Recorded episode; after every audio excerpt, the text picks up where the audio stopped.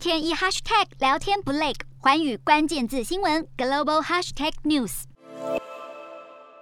美国总统拜登所召集的全球民主峰会，究竟有没有机会能够挡得住目前全球民主退潮的现象？而拜登希望借由民主峰会重新掌握定义民主的权利，有可能成功吗？在现实和理想之间，拜登想用美式民主说服全世界，恐怕得先正面回应几项重大的挑战。在民主峰会开幕式当中，拜登看着眼前的大荧幕，线上超过一百位来自全球受邀上线参加的民主盟国代表，他试图用坚定的语气、有说服力的语调，让盟友了解全球民主所遇到的退潮危机。拜登说，当前民主国家面对极为严峻的挑战，但是他相信民主国家只要愿意携手合作，就有机会化危机为转机，因为民主制度是最能够自我疗愈，也能自我进步的政治体制。其实从拜登的言谈当中反映出，拜登自己知道，美国宣传民主遇到的最大的挑战，其实就是全世界对美国民主失去了信心。希望美国能够重新被盟友们认定是全球民主发展的领头羊。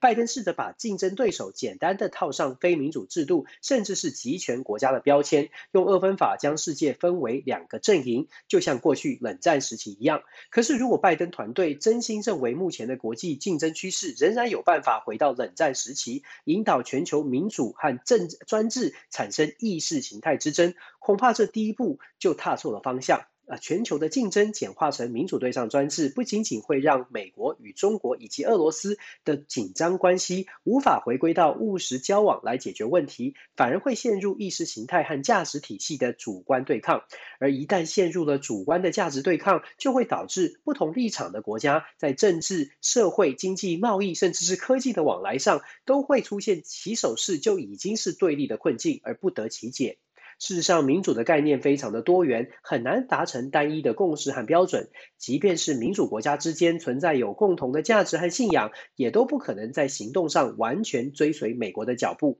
不止各国对美式民主的信心不足，美国的对外政策是否让各国感到尊重，也是拜登如果想要推广美式民主，必须做出改变、展现诚意的另一大课题。因为美国决定对抗非民主国家，所以软硬兼施的要求各国配合美国的政策。可是对于其他国家的利益，却没有展现充分的同理心。例如，美国为了帮助乌克兰对抗俄罗斯，单方面决定要以经济制裁德国和俄罗斯之间的北溪二号天然气管线作为威胁，听起来确实很强势，可是牺牲的却是德国的利益。根据德国的民调，有超过三分之二的德国人民其实很支持北溪二号管线能尽快运作，因为可以缓解德国的能源需求，又可以有效地降低德国的能源价格。很显然的，美国的决定并没有考虑德国盟友的感受，而为了确保产业链能够优先供应美国，美国商业部对于全球晶片大厂施压，要求提供机密资料，连领先全球的台积电和三星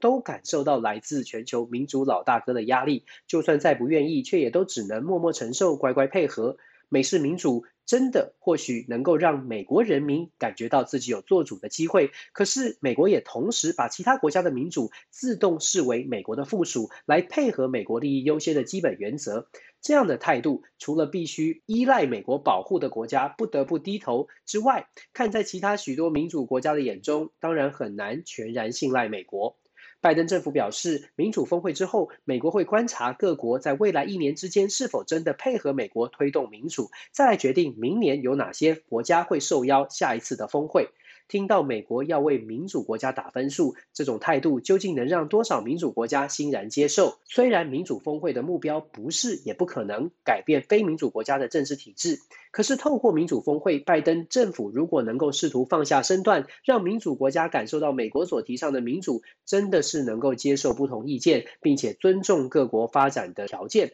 或许还有机会能让更多的国家愿意跟美国站在一起。在美中竞争之间，台湾确实需要美国更多的支持。可是，如果美国真把台湾视为盟友，按照台美共同相信的民主价值，美国应该要允许台湾有不同的意见才是，而台湾也不用凡事都以美国利益为优先。坦白说，任何理智的民主国家都不会甘愿做另外一个国家的小弟。如果美国不先尊重盟友，而只是高举民主价值，就期待各国能够配合，掏心掏肺的要跟美国一起来对抗美国所认定的对手，恐怕拜登对民主峰会的期待有点太高了。Hello，大家好，我是寰宇全世界的主持人何荣，常常跟大家分享国际观与国际新闻。但您知道为什么需要关注这些讯息吗？我和寰宇全世界节目制作人王克英将分享国际新闻的重要性以及如何爱上国际新闻。如果错过收听，还可以回听幸福联合国 Podcast 哦。